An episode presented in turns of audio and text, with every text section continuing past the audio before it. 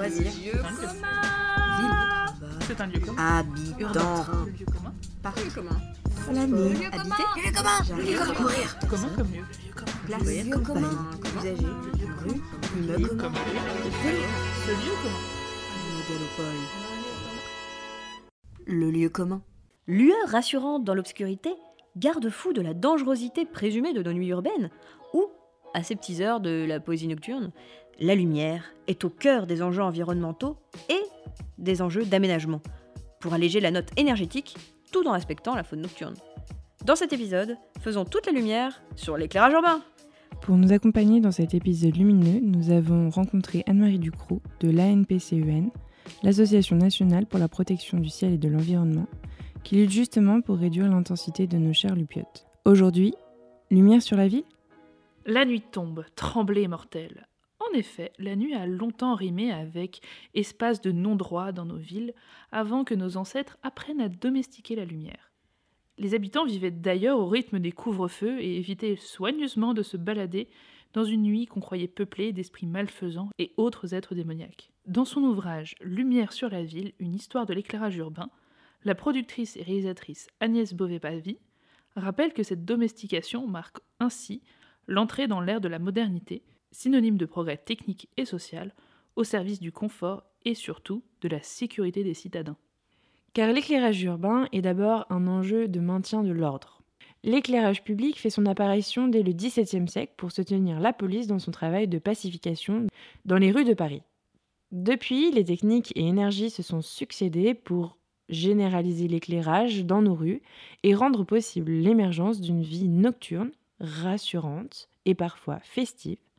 Je vous épargne une histoire complète, bien qu'intéressante, de l'éclairage public, qui n'est pas tout à fait le cœur de notre sujet ici. Roger Narboni, concepteur lumière et auteur de l'ouvrage Les éclairages de ville vers un urbanisme nocturne, appelle d'ailleurs à une redécouverte de la nuit en ville et à l'invention de nouvelles manières d'éclairer qui respectent l'obscurité. Une approche culturelle, politique, voire théâtrale de l'éclairage urbain qui se recoupe aisément avec les préoccupations environnementales actuelles. Il faut dire que même en dehors de la période faste de Noël, la facture d'électricité peut être salée pour les collectivités et pèse un poids non négligeable en matière de consommation énergétique. Dans un article consacré au sujet, la revue Ouzbek Erika rappelle les chiffres de l'Association française de l'éclairage, qui, je cite, dit Avant le boom des nouvelles technologies, l'éclairage représentait 14% de la consommation européenne d'électricité et 19% de la consommation mondiale d'électricité en 2009. Aujourd'hui, l'UNEP, pour étendre l'acronyme The United Nations Environment Programme, l'évalue à 15% de la consommation au niveau mondial et représente 5% des émissions mondiales de gaz à effet de serre. Les innovations se bousculent pour réduire la note, mais aussi la pollution lumineuse qui empêche d'observer les étoiles et surtout nuit gravement aux autres habitants de nos rues, les animaux. Si certains mammifères sont carrément devenus nocturnes pour fuir les vils êtres que nous sommes, ces efforts ne se révèlent plus suffisants. La faute en partie à la technologie. La lumière perturbe la faune et va même jusqu'à menacer la biodiversité. Par exemple, une trop forte luminosité peut perturber les batraciens au point d'arrêter de chanter, alors que ces chants ont un rôle crucial pour leur reproduction. Il est donc urgent de baisser l'intensité lumineuse de nos nuits et d'imaginer de nouvelles manières plus douces, plus responsables d'éclairer nos villes. Alors, je suis euh, Anne-Marie Ducroux, présidente de l'ANPCN, l'Association nationale pour la protection du ciel et de l'environnement nocturne. Je préside cette association depuis dix ans. Alors, c'est une association qui a plusieurs particularités. D'abord, on est tous bénévoles. Nous avons euh, deux autres particularités. C'est que nous sommes la seule association qui travaillons entièrement sur le sujet de la pollution lumineuse. C'est notre objet social, donc on ne traite pas cette question à la marge d'autres d'autres enjeux ou d'autres sujets. Et ça fait 20 ans qu'on est expert de cette question et qu'on travaille cette question, là aussi c'est une particularité, à la fois au niveau national et au niveau local. Ce qui veut dire qu'on fait à la fois du plaidoyer vers le Parlement, le gouvernement, les têtes de réseau national pour faire entrer des éléments de reconnaissance de la pollution lumineuse dans les textes de référence. Et en même temps, on travaille au plus près des communes, des équipes territoriales, municipales, des acteurs de terrain, des citoyens, pour les sensibiliser à ces questions, euh, diffuser nos recommandations, diffuser nos outils, etc. Donc c'est ces deux, ces deux dimensions ensemble qui font notre particularité. Et puis la dernière, c'est que nous avons choisi aussi de traiter la question de la pollution lumineuse euh, avec une approche globale. C'est-à-dire qu'en gros, on ne traite pas la question de la pollution lumineuse qu'à travers euh, l'enjeu énergétique, par exemple, qui est un enjeu que, que maintenant les Français ou les élus comprennent un peu mieux qu'il y a quelques années. Non, nous, on a choisi vraiment de traiter les choses globalement, tous les enjeux ensemble, parce qu'on sait que si on ne traite qu'un enjeu, eh bien, en fait, on ne fait pas des choix cohérents pour les autres enjeux. Les enjeux, c'est notamment la question de, des effets de la lumière artificielle sur le vivant, c'est-à-dire les humains, la biodiversité, sur les paysages nocturnes, sur la vision, le sommeil, la santé, sur les, les, consommations énergétiques bien sûr, mais aussi les dépenses budgétaires, ou sur euh, des sujets euh, très très peu documentés aujourd'hui, c'est-à-dire le bilan climatique global de l'éclairage, ou ce qu'on appelle la consommation de matières premières, dont les terres rares qui entrent dans la composition de certaines lampes. Donc voilà, tout ça, c'est notre approche globale. On s'intéresse bien sûr aussi à l'observation astronomique, qui est un peu notre histoire, mais on a vraiment dépassé le fait de ne s'occuper que du loisir de quelques-uns pour traiter cette question comme un enjeu d'intérêt général pour tous. Ce qui, ce qui nous alerte depuis des années, ben, c'est d'abord qu'on a, on a observé qu'il y avait des halos lumineux au-dessus de, chacun des villages de France, même des petits villages hein, et, de nombreuses villes. On le voit d'ailleurs très bien sur la carte que l'on a produite.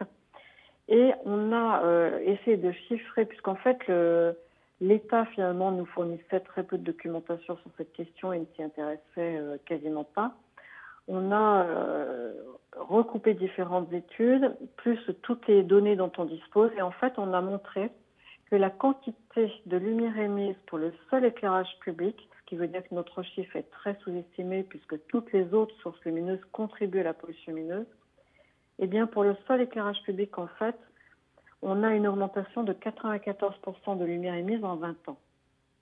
Elle vient principalement de l'augmentation des points lumineux. Par exemple, pour le seul éclairage public, on en a 11 millions, c'est-à-dire une progression de 89% dans cette période. Vous voyez, c'est considérable. Il faut ajouter à tout ça, et c'est là que notre chiffre est encore sous-estimé malgré euh, son importance, il faut ajouter à tout ceci euh, probablement environ 3 500 000 enseignes, c'est un chiffre que l'État n'a pas actualisé depuis des années. Il faut ajouter toutes les publicités lumineuses, tous les éclairages privés, euh, des éclairages tels que vous les voyez partout en France, des parkings, par exemple, de centres commerciaux qui sont fermés mais qui sont éclairés toute la nuit, des, canons laser, des voilà, tout, toutes sortes de sources lumineuses privées ou publiques contribuent à la pollution lumineuse. Mais quand on est à plus 94% de lumière émise la nuit, on sait que l'on atteint le rythme biologique, le rythme naturel sur lequel le vivant s'est adapté et construit, qui est d'avoir une alternance du jour et de la nuit. Et c'est ça qui va notamment entraîner un grand nombre d'impacts néfastes pour le vivant.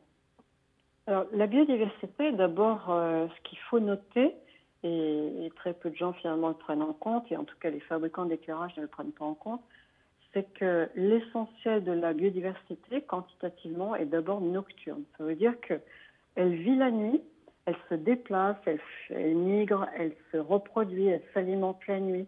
Et donc, il y a toute une vie nocturne qui est nécessaire à sa physiologie, à sa reproduction, etc. Donc, euh, sa vie en dépend. En plus, ils ont euh, beaucoup, beaucoup d'espèces ont en fait un système ou des systèmes de vision qui sont adaptés à la nuit, ce qui n'est pas notre cas. Donc en fait, quand vous projetez des lumières énormes, voire violentes, brutales, éblouissantes, dans un système de vision des espèces qui n'a pas besoin de ça pour voir la nuit, forcément, ça a un impact très fort. Ce qui est très perturbant pour euh, un très grand nombre d'espèces, c'est euh, aussi cette quantité de lumière, c'est-à-dire d'avoir au fil des années, et finalement en très peu de temps à l'échelle de l'adaptation des vivants, d'avoir euh, rompu cette alternance du jour et de la nuit, parce qu'en fait, chaque être vivant, dont nous d'ailleurs, nous sommes construits sur une horloge biologique qui est synchronisée principalement par la lumière.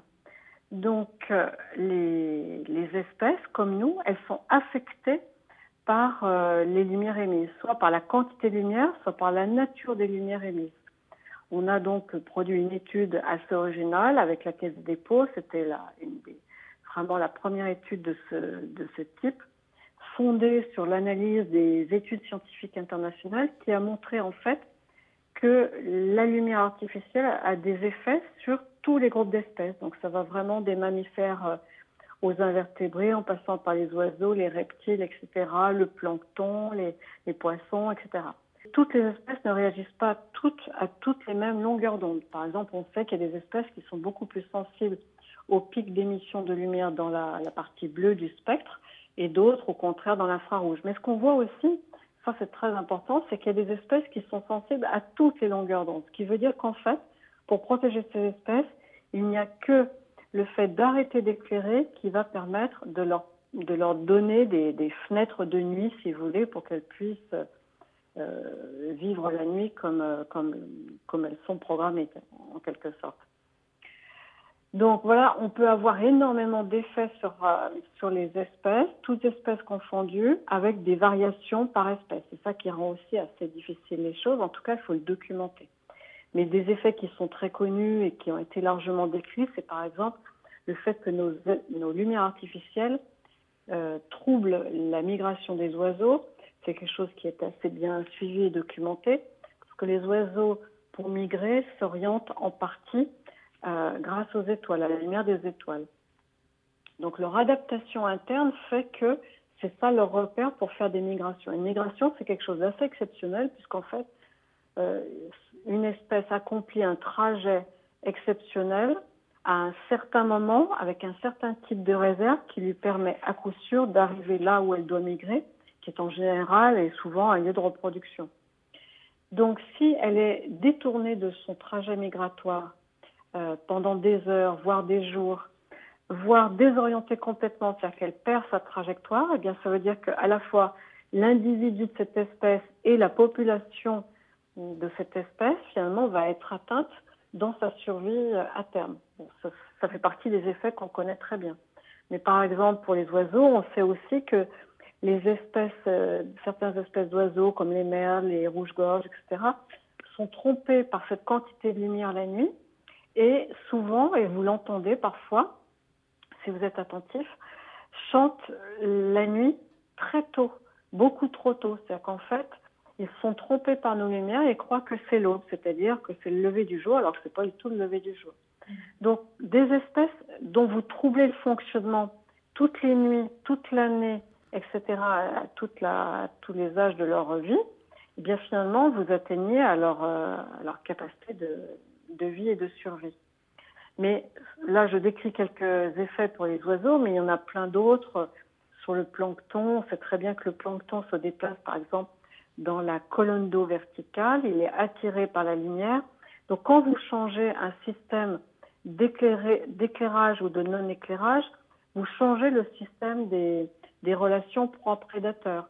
On le constate aussi pour les insectes. Si vous regardez un lampadaire éclairé, vous avez énormément d'insectes qui tournoient autour des lampadaires parce qu'en fait, ils sont attirés par la lumière. Certains sont attirés par la lumière et n'arrivent plus à sortir de l'espace de la lumière. C'est-à-dire qu'en fait, pour eux, c'est, c'est une attraction mortelle. Et pendant qu'ils tournoient dans la lumière, alors certains euh, sont complètement grillés par la nature de la lumière, d'autres vont être capturés par des, des, prédateurs qui en fait se mettent à proximité des lampadaires comme des gardes-manger et donc vous atteignez, voyez, la capacité de survie des insectes. Aujourd'hui, on a atteint une énorme proportion de destruction, voire d'effondrement des insectes. On dit que la première cause, ce sont euh, majoritairement les pesticides, mais la deuxième cause serait justement la pollution lumineuse. Et on a des études assez précises qui montrent que, par exemple, entre une zone éclairée et une zone non éclairée, vous avez 62% de pollinisation en moins. Si vous n'avez pas de pollinisateur, c'est par exemple, ben, vous atteignez la fructification des, des végétaux donc euh, des fruits, légumes, etc., et de tout ce qui est nécessaire euh, à la fois pour l'alimentation humaine ou, animale. Donc vous voyez, il y a énormément de conséquences, ne serait-ce que déjà sur la biodiversité. la lumière, nos éclairages ont été conçus de manière euh, à peu près exclusivement anthropique, c'est-à-dire par des humains, pour des humains, qui ont complètement dénié l'existence de l'environnement, donc des espèces qui n'ont pas les mêmes besoins que nous.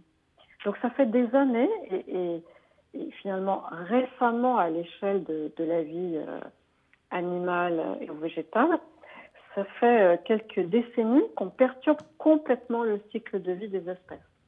Donc quand on est à plus 94% pour le seul éclairage public, ça ne peut pas être sans conséquence. Et toute la partie érosion de la biodiversité, tôt ou tard, et même au, stade où on en est, a forcément des conséquences pour les sociétés humaines. C'est là aussi que nous sommes concernés.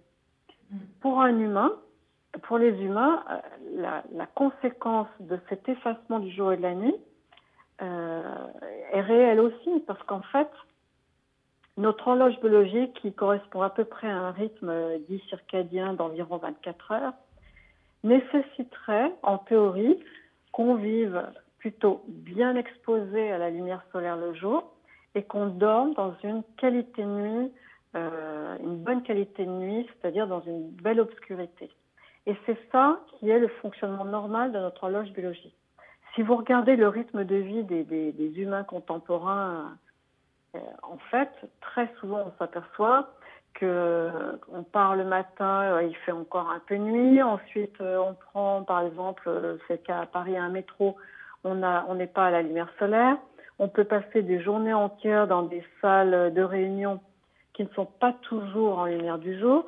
Vous rentrez le soir, euh, même chose, il fait nuit, etc. Vous n'avez même pas été exposé à la lumière solaire. Or, quand vous arrivez chez vous, vous avez des lumières partout. Donc, euh, et vous avez notamment des LED qui sont présents dans l'éclairage, qui sont présents dans les veilleuses, dans l'électroménager, dans les, les tablettes, les smartphones, les télévisions, etc. Donc vous êtes en fait euh, exposé euh, au moment où vous devriez commencer à ralentir votre rythme pour vous endormir. Vous êtes exposé à une quantité de lumière, soit de l'intérieur, soit qui vient de l'extérieur, trop importante. Et en plus, à un type de lumière croissant euh, comme celle des LED, qui sont des lumières à forte composante de bleu, qui va en fait empêcher la production de certaines hormones comme la mélatonine qu'on appelle l'hormone de l'endormissement. Donc, quand vous rompez cette alternance ou cette synchronisation naturelle de votre horloge biologique, quand vous atteignez à votre capacité de sommeil, c'est-à-dire qualité et quantité de sommeil, pendant votre sommeil, en fait, il y a beaucoup de fonctions physiologiques qui sont animées par le sommeil, notamment ces productions hormonales, des défenses immunitaires, les régulations de l'humeur, etc. Quand vous atteignez là aussi à votre qualité de sommeil toutes les nuits, toute l'année ou à tous les âges de votre vie, vous atteignez tôt ou tard à votre santé. Donc vous voyez, en fait, en détruisant ce rythme naturel, alternance du, du jour et de la nuit, on atteint à notre santé. Un autre effet de la lumière artificielle, en tout cas de certaines lumières artificielles, notamment les LED qui ont une forte composante de bleu, eh bien, c'est que ces lumières bleues ont une phototoxicité importante et ça a été confirmé par un avis d'experts indépendants de l'ANSES qui recommande de, prendre vraiment des précautions avec l'exposition à la lumière bleue. Or, en fait, aujourd'hui, si vous observez votre environnement, eh bien, des LED, il y en a partout. Il y en a partout chez vous, donc en milieu domestique. Il y en a de plus en plus en milieu professionnel, ce qui fait que vous pouvez être 8 heures par jour exposé à des lumières à LED. Et il y en a de plus en plus dans l'espace public, parce que maintenant, les, éclairages euh, anciens, on tend à les convertir en LED, sans réfléchir d'ailleurs aux conséquences euh, sur l'environnement et sur les humains. Vous avez tous les feux tricolores qui ont été transformés en LED ou quasiment. Vous avez des enseignes lumineuses, vous avez des vitrines qui sont éclairées avec des LED, des décorations de Noël qui sont éclairées avec des LED. Vous avez des, publicités lumineuses, des panneaux lumineux. Vous avez des LED partout dans l'éclairage public, enfin dans l'éclairage extérieur. Donc vous voyez, quand vous êtes à tous les âges de votre vie multi-exposé à cette lumière bleue qui a une phototoxicité supérieure, eh bien, non seulement vous avez des conséquences sur votre horloge biologique, mais il peut y avoir aussi des conséquences sur la vision humaine, puisqu'en fait, euh, si on prend l'exemple des enfants, eh bien, les enfants, en fait, leur rétine n'est pas encore complètement formée, n'arrive pas à filtrer cette lumière bleue. Donc on pense que ça peut être à l'origine d'une épidémie de myopie précoce ou de troubles de la, de la vision comme la DMLA. Donc ce sont quand même des questions très sérieuses qui ont des effets diffus et qu'on ne prend pas suffisamment en compte aujourd'hui dans les questions de santé publique. Or, on est passé à une telle échelle de, de mise sur le marché des lèvres que tôt ou tard, là aussi, c'est un véritable problème de santé publique à venir. Comment ces problématiques sont-elles prises en compte par les autorités publiques? Alors, Nous, nous avons 20 ans d'expertise sur ces questions et les premières choses auxquelles euh, l'association a été confrontée, c'était en fait le déni de cette question. Elle n'était pas à l'agenda public et vrai, véritablement, c'est l'ANPSN qui l'a mis à l'agenda public et nous l'avons fait rentrer par le plaidoyer que nous avons mené dans quatre lois et plusieurs réglementations. Donc ça commence à, dessiner un corpus institutionnel qui permet de, vraiment montrer que oui, c'est un sujet sérieux, il est dans la loi et nul ne peut s'en exonérer. On a même réussi dans la loi biodiversité à faire reconnaître que les paysages nocturnes sont un patrimoine commun de la nation et que euh, chacun a le devoir de veiller à la sauvegarde et contribuer à la protection de l'environnement, y compris nocturne. Donc on ne peut plus, si vous voulez, quand on faisait, euh, comme au début, la pédagogie vers des élus ou vers des équipes municipales, on ne peut pas euh, s'entendre dire, comme ce fut le cas, oui, ben nous, euh, voilà, on pense que c'est pas forcément important, on a plein d'autres choses à faire, etc., ou on le fera plus tard, ou etc. Non, maintenant c'est dans la loi et dans la réglementation. Donc c'est un sujet sérieux qui est de plus en plus documenté scientifiquement, sur lequel il y a des engagements pris et une réglementation à appliquer. Donc ça, c'est une première manière d'agir, c'est d'avoir en fait construit le corpus institutionnel qui permet de faire reconnaître la vérité de ces enjeux. La deuxième chose, et c'est là que notre action s'effectue, comme je l'indiquais tout à l'heure, en parallèle, à la fois au niveau national et local, quand on va euh, voir des communes, en fait, on procède d'abord beaucoup par pédagogie, c'est-à-dire que on propose des conférences, on explique les enjeux, et ce qu'on constate, c'est là que c'est très important, c'est que quand on explique les enjeux, et je dis les enjeux au pluriel, en fait, les gens comprennent très très bien. Il suffit en fait de prendre le temps d'expliquer les enjeux, les différents enjeux. Donc, on procède par pédagogie, on fait des conférences, des expositions, on tient des stands, etc. On mène aussi des réunions publiques, souvent à la demande des, des élus, puisque quand ils commencent à réfléchir à ces questions, ils ont besoin aussi d'avoir des acteurs à côté d'eux qui vont euh, expliquer les enjeux, qui vont donner des chiffres, qui vont proposer des recommandations, etc. Et on a une panoplie de recommandations et euh, avec une sorte de, graduation un petit peu de, de la manière d'agir. Donc ce qu'on constate, c'est qu'il faut d'abord agir par la conception et la réflexion sur les finalités et les besoins. Parce qu'en fait, ce que je dis a l'air d'être euh, juste le bon sens ou une évidence, mais en fait, on a vécu pendant des décennies sans réfléchir véritablement à quoi servait l'éclairage et en fait, on était dans une croissance exponentielle de ces éclairages, du nombre de points lumineux, etc. Donc on, était dans un suréquipement et un suréclairage par défaut de réflexion en fait sur tout ça. Maintenant, on est au 21e siècle, donc si vous voulez, on n'est plus dans les enjeux du 20e siècle où il s'agissait d'électrifier les campagnes. L'électrification des campagnes, elle a été faite. Aujourd'hui, on est face à des enjeux majeurs comme celui du climat, comme celui de l'érosion de la biodiversité et bien d'autres. Donc on doit avoir un éclairage qui répond aux enjeux du 21e siècle et non pas des siècles précédents. Donc ça déjà, il faut bien expliquer ça. Euh, si on commence par dire agissez d'abord par la conception, par la, euh, la réflexion sur les finalités. Finalement, avons-nous besoin d'autant de lumière toutes les nuits, toute l'année? Et ce qu'on voit vraiment, et c'est ça qui est très important, c'est que dès que les élus ou les citoyens avec les élus se posent des questions, en fait, on voit que les réponses qui sont apportées sont différentes. Donc on peut déjà agir énormément par s'interroger sur euh, à quoi ça sert tout ça et quels sont les vrais besoins du territoire. Parce que pendant des décennies aussi, en fait, la logique qui a prévalu, c'était une logique de l'offre du matériel et non pas une logique d'analyse des vrais besoins des citoyens. Donc nous, on dit aux équipes municipales, déjà apprenez à connaître les besoins réels des habitants. Si par exemple, à tel endroit, il faut maintenir un éclairage en plein milieu de nuit, parce que le samedi, il y a une salle des fêtes et qu'il faut que l'éclairage soit un peu plus tardif, etc. Tout ça, ça peut être des réglages très fins qui sont faits entre les citoyens et les élus. Et c'est fait pour ça, le réglage territorial. Tandis qu'avant, on essayait de faire croire euh, qu'il y avait des normes qui n'étaient pas d'application obligatoire, qui incitaient à avoir un taux d'équipement de ceci et de cela, qui partait en fait d'une théorie qui ne correspondait pas aux réels besoins. Donc, en repartant des besoins, déjà, on peut enlever des sources lumineuses. On peut changer les sources lumineuses, par exemple, si elles sont trop hautes, si on a des mâts beaucoup trop pour, pour des passages piétons. On peut vraiment, euh, point par point lumineux, se dire est-ce que celui-ci est utile? Si oui, on le conserve. S'il ne l'est pas, on le supprime, etc. Donc, petit 1, agir par la conception. Deuxièmement, agir par les usages. Donc, ça veut dire quoi? Ça veut dire les usages, c'est qu'est-ce qu'on fait de nos éclairages? Et notamment quelle est la durée d'éclairement souhaitable?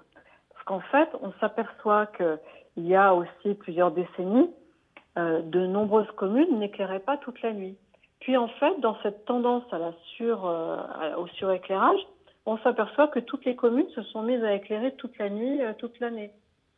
En fait, quand on repart des besoins, on s'aperçoit qu'il y a un très très grand nombre de communes qui n'ont absolument pas besoin d'éclairer les trois quarts de leur territoire, je ne sais pas, de minuit à 5 heures du matin ou de 23 heures à 6 heures, etc. Et nous, on a, on a, on a fait un, recensement et on constate qu'il y a 12 000 communes en France, c'est-à-dire déjà un tiers des communes qui pratiquent une part d'extinction la nuit dans cette période de milieu de nuit. Donc en fait, c'est possible, c'est efficace et ça ne crée pas de problème particulier. Ce qu'on sait aussi qui est très important et qui convainc beaucoup de municipalités, c'est que c'est la première mesure simple, qui ne coûte rien, de bon sens, qui permet de diminuer immédiatement la pollution lumineuse puisqu'on éteint l'éclairage, qui permet de réduire la consommation en kilowattheure et la, et la dépense en euros. Donc vous voyez, c'est vraiment la première mesure à prendre. Quand on a commencé à, agir par la conception et les usages, ensuite, on propose de se questionner sur la nature des équipements techniques. Mais toutes nos recommandations pendant des décennies ont été difficiles à faire passer parce qu'en fait, toutes les municipalités sont démarchées par des fabricants, des installateurs et différents prescripteurs qui leur vendent une seule chose, c'est du matériel technique, c'est-à-dire de l'investissement public. Nous, on part du principe qu'on représente aussi des citoyens et l'intérêt général et que ce n'est pas forcément par la dépense publique que, que la solution est la meilleure. Alors parfois ça peut être le cas, mais ce n'est pas automatique. Donc il faut d'abord agir par la conception, les usages, puis éventuellement par la technique, et dans certaines conditions. Alors après, bien sûr, on a toute une panoplie de recommandations pour travailler mieux l'orientation des lampadaires, la nature de, des lampes utilisées, c'est-à-dire la, distribution spectrale ou la couleur des lampes des lumières, pour être plus simple. Euh, on travaille aussi sur, euh, on a des recommandations bien sûr sur euh, les puissances installées. Vous voyez, on peut avoir tout, toute une panoplie de recommandations techniques. Et donc, c'est ça notre rôle de conseil, à la fois vers les équipes municipales, mais aussi vers les acteurs privés, parce que vous avez aussi beaucoup d'acteurs privés qui, qui commencent à mieux réfléchir à leurs éclairages. On voit vraiment que cet enjeu, on a réussi à le mettre à l'agenda public parce que euh, l'accueil que l'on reçoit n'est plus du tout le même, mais plus du tout. On est passé de farfelu à peut-être dangereux et maintenant on est vraiment dans le stade de l'évidence. Et quand on explique les enjeux, quand on explique pourquoi, quand on explique nos recommandations et nos solutions, eh les gens nous disent bah oui, c'est le sens de l'histoire, c'est une évidence, c'est le bon sens. L'association met d'ailleurs en avant les communes qui s'engagent pour le développement d'un éclairage plus raisonné de leur rue. Bah, par exemple, on a, on a décidé de créer un label national qui permet de valoriser les communes qui s'engagent à progresser. Ça ne veut pas dire qu'elles soient exemplaires ni qu'elles soient devenues un laboratoire de l'éclairage extérieur. Mais ça veut dire qu'elles ont commencé à réfléchir, qu'elles ont commencé à changer des pratiques, à commencer à changer des équipements. Et on a aujourd'hui 574 communes qui sont labellisées. On voit aussi qu'on propose des outils d'engagement volontaire, par exemple des chartes d'engagement volontaire. On a 400 communes qui s'engagent avec nous. On voit, euh, c'est ce que je vous disais, qu'il y a 12 000 communes qui pratiquent l'extinction. Bon, c'était vraiment euh, quelque chose qui n'était pas reconnus avant et qui ne posent aucun problème particulier dès lors que, bien sûr, on procède par étapes et qu'on le fait euh, de bonne manière. Donc oui, on a vraiment euh, changé de, de, stade. Je dirais même que les communes euh, commencent mieux à comprendre que l'approche doit être globale. C'est ce qu'on disait depuis des années, c'était plus difficile à expliquer. Parce que quand vous faites une promesse unique qui est juste d'économiser des, des kilowattheures, l'argumentation est facile à faire. Mais quand vous, vous ne dites que ça, eh bien, vous aboutissez toujours à une prescription de l'aide. Or, moi, je vous ai expliqué que les LED avaient des conséquences sur la vision, le sommeil, la santé humaine et sur l'environnement, la biodiversité. Donc, vous voyez, tout l'intérêt d'une approche globale, c'est de ne pas faire des mauvais choix en ayant une approche trop segmentée, trop partielle.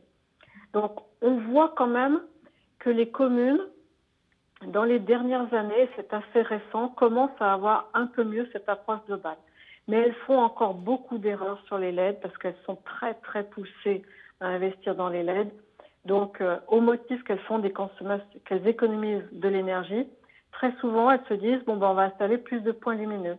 Et comme en plus les LED sont très, c'est une lumière très puissante et très éblouissante, très souvent, comme elles ne diminuent pas la puissance installée, ben, au final, en multipliant le nombre de points lumineux et en maintenant la puissance installée précédente ou en la, ou en la diminuant pas suffisamment, à la fin, avec des LED, eh bien, on a plus de quantité de lumière émise.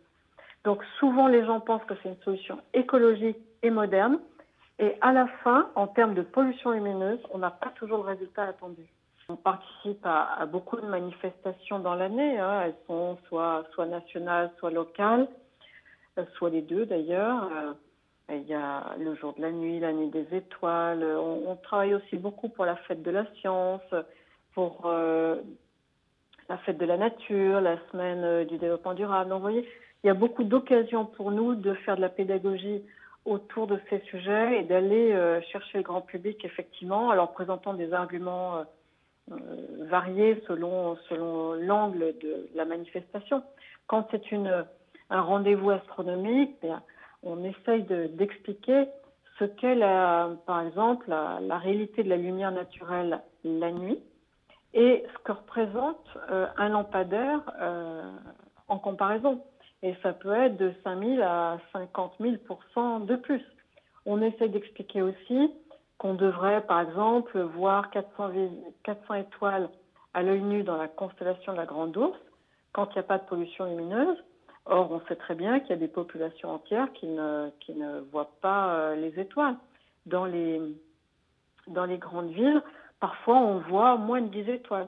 Donc, vous voyez, on essaye de sensibiliser aussi, et on a souvent des témoignages d'ailleurs de familles ou même d'enfants qui, partant en vacances, ont découvert la Voie lactée et ne connaissaient pas l'existence de la Voie lactée, puisqu'ils vivent en milieu urbain avec incapacité de pouvoir observer des étoiles dans le ciel c'est quand même, euh, ça pose question parce que euh, on sait bien que la contemplation du ciel, c'est quelque chose d'important pour les individus, mais aussi pour les civilisations. Ça a inspiré des, générations, des civilisations, euh, tant d'un point de vue culturel que scientifique. Donc il faut maintenir cette capacité d'observation du ciel à l'œil nu et à côté de chez soi, pas dans le désert d'Atacama seulement ou pas seulement avec des matériels très sophistiqués, donc coûteux. Donc ça, c'est aussi un des aspects que, l'on explique. Mais on voit qu'il y, a quand même euh, une sensibilité qui progresse. On, procède aussi, ça fait partie de notre expertise, on fait des sondages assez régulièrement avec euh, TNL Sofres ou OpinionWay.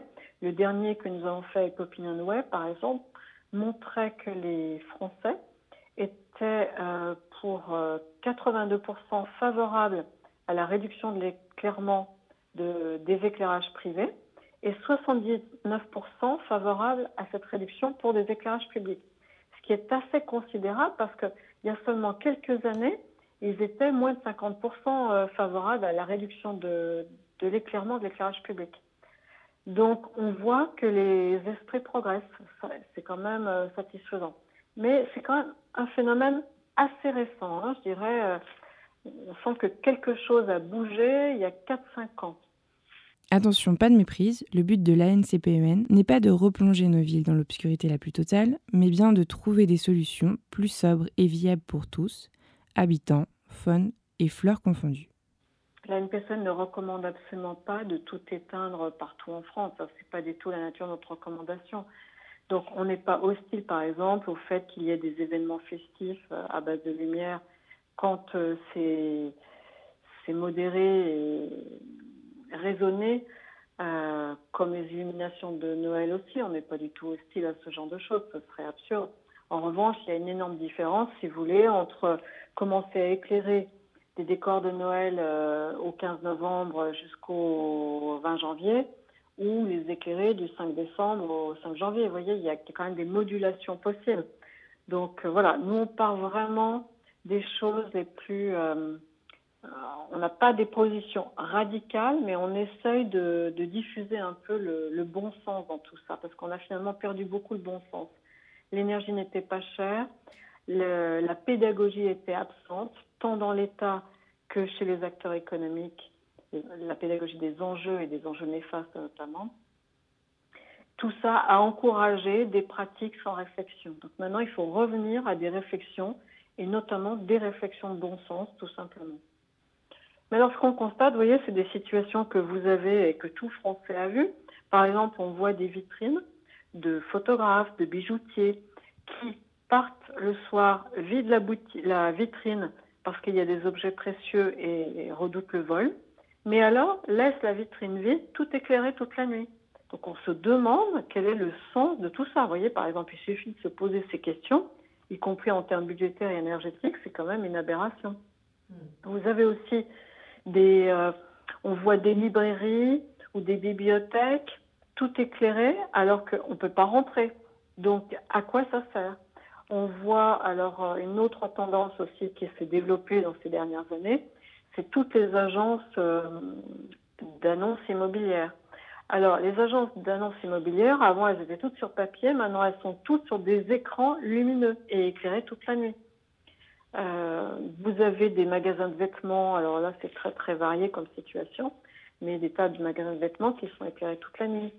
Euh, bon, bah, on peut quand même, vous voyez, se poser des questions. Alors je ne parle pas des établissements publics parce que par exemple à Strasbourg, c'est une ville dans laquelle on avait fait un des premiers contrôles. On avait constaté à notre premier passage que l'ENA, qui est censé euh, incarner un peu la République, que la, la préfecture, qui est censée incarner l'État, eh bien, c'était des bâtiments qui restaient éclairés. Donc, il y avait quand même un petit problème. Puis finalement, quand on a expliqué, ou en tout cas fait le récit de cette situation dans les médias, ça a quand même généré un dialogue avec l'Amérique, plutôt d'ailleurs attentive à cette question, et qu'on a fini par cerner la nature du problème et les solutions. Et quand on a pu faire un deuxième passage pour faire un deuxième bilan, ben, on a constaté que la situation s'était améliorée. Oui, ça prend du temps, mais là, il faut vraiment jamais perdre de vue que ce n'est pas aux, associations de faire le contrôle de la réglementation. C'est l'État et les collectivités qui en sont responsables, qui doivent la faire appliquer. Et ce n'est pas du tout le cas aujourd'hui, ni pour les enseignes lumineuses, ni pour les éclairages extérieurs. Je pense qu'il y a un manque de volonté politique et peut-être de moyens, mais il suffirait de faire euh, déjà quelques contrôles symboliques. Il n'y a pas besoin de faire le contrôle des 11 millions de points lumineux, vous comprenez ce que je veux dire. Mm. Mais la France pourrait occuper une position euh, très originale, euh, presque de leader sur ce sujet, parce que D'abord, un acteur comme la NPCN, il n'existe pas ailleurs. Hein. On n'a pas d'équivalent réel ailleurs avec l'approche globale, le travail national et local, l'approche bénévole et puis 20 ans d'expertise. Donc c'est vraiment un acteur original qui a créé un label original pour les villes et villages étoilés. On a créé un corpus institutionnel avec quatre lois et plusieurs réglementations.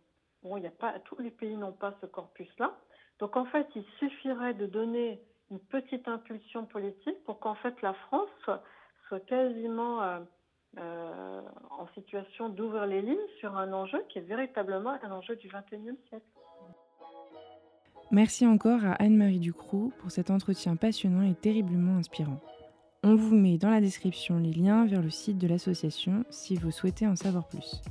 Et donc c'est la fin de notre épisode. Il est temps d'éteindre la lumière, de fermer la porte et de ne pas oublier notre passeport. Car l'avion nous attend Non, Claire, pas toi Je savais pas que t'étais une personne comme ça. hein. Euh, quoi, euh, c'est un truc honteux euh? Faudrait que je me cache? Bah, presque en fait. hein. Je t'expliquerai tout dans le prochain épisode. Bon, euh, on va peut-être pas prendre l'avion, effectivement. Mais en tout cas, si vous voulez ne pas vous mettre en mode avion, vous pouvez toujours nous écouter sur euh, SoundCloud, iTunes et Google Podcast, ainsi que, c'est la nouveauté, sur Deezer et Spotify. Et oui, on est quasiment partout. Mais aussi nous retrouver sur nos réseaux sociaux, Twitter et Facebook. En tout cas, on a hâte d'avoir vos retours. À très bientôt. À bientôt Salut